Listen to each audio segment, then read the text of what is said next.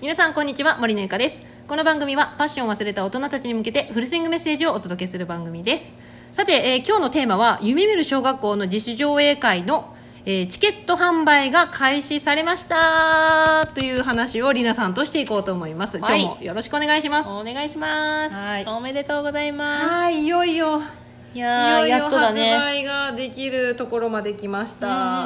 今日はね1月6日、えー、転写日、はいはい。転写日っていうの転写日かなうん、うんっていうなんか何かを始めるにいい日いい日でっす。ていうことを聞きましたので、うんうんあじゃあその日にっていうことで、うんうんうん今日からチケット販売が開始されました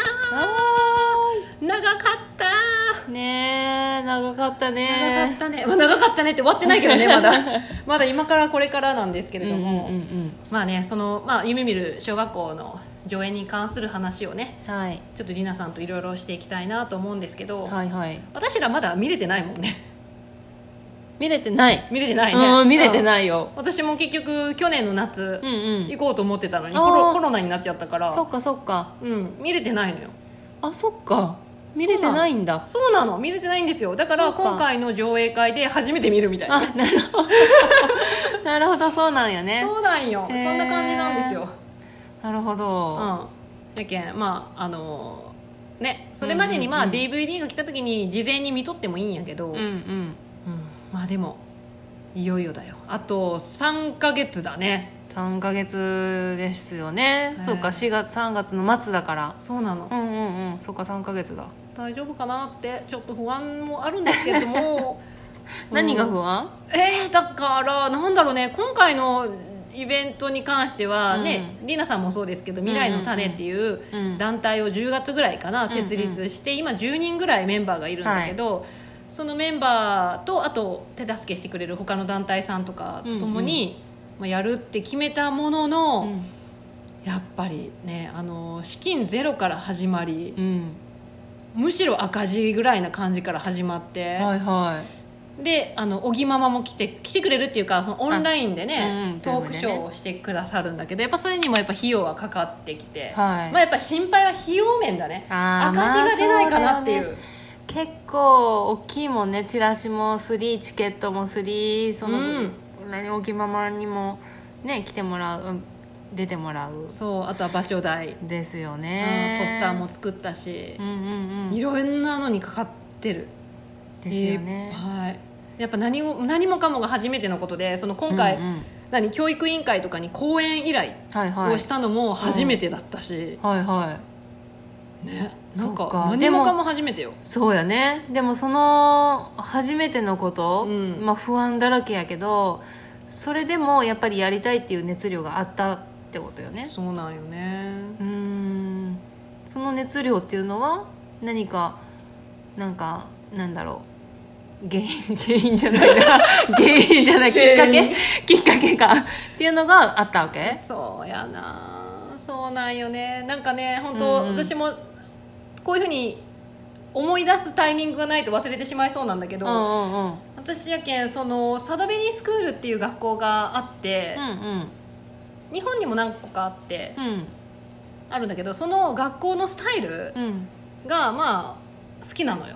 いいなって思ってその授業がない、はいはいはいはいまあテストとか通知表言うたら評価されないはいはいはいもうはい本当に自分がやりたいって思った心のままに、あの何学学べる、うんうんうん自分が学びたいことを学べるっていうスタイルの学校がめっちゃ新しいしいいじゃんっまあねそうよてね思って、うん今の、まあ、座学で、ね、先生が前にいて、うん黒板にいろいろねこうなんだよみたいなこうだよみたいな、うんうんあの答えを教えるっていう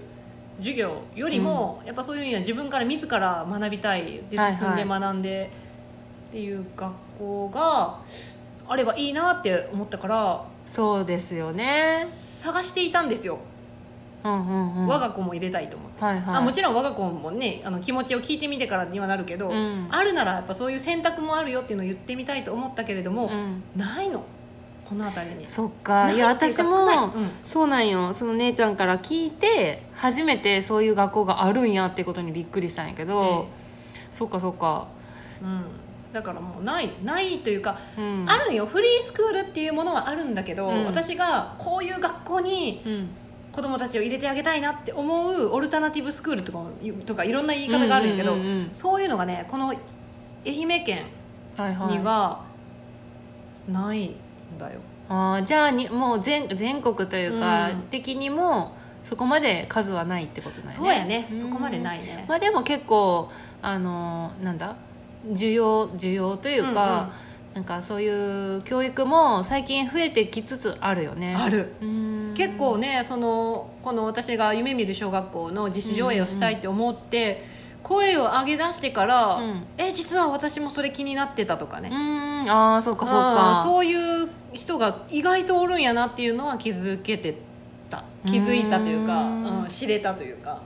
そっかそもそもじゃあこのなんか、えーまあ、今回は自習上映っていう感じなんやけど、そのあそれさっき聞いたかきっかけというか、そそののそうねきっかけは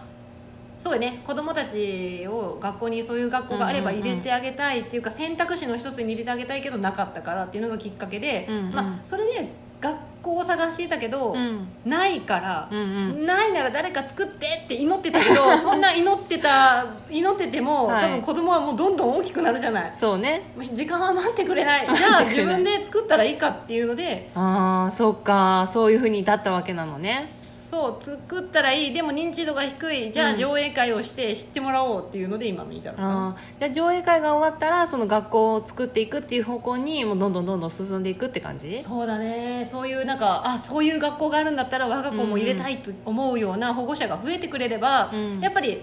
あの作ったものの学生誰も来ません、何その学校って全然認知度がなければ、うんうんうんねせっかく作ったのになくなってしまうなんて言ったらもうねそうねちょっとね、子供たちも振り回されてかわいそうだからそれだったらやっぱりうんうんそういう学校を作ろうみたいなうんうんうんうん保護者たちが結構増えてくれると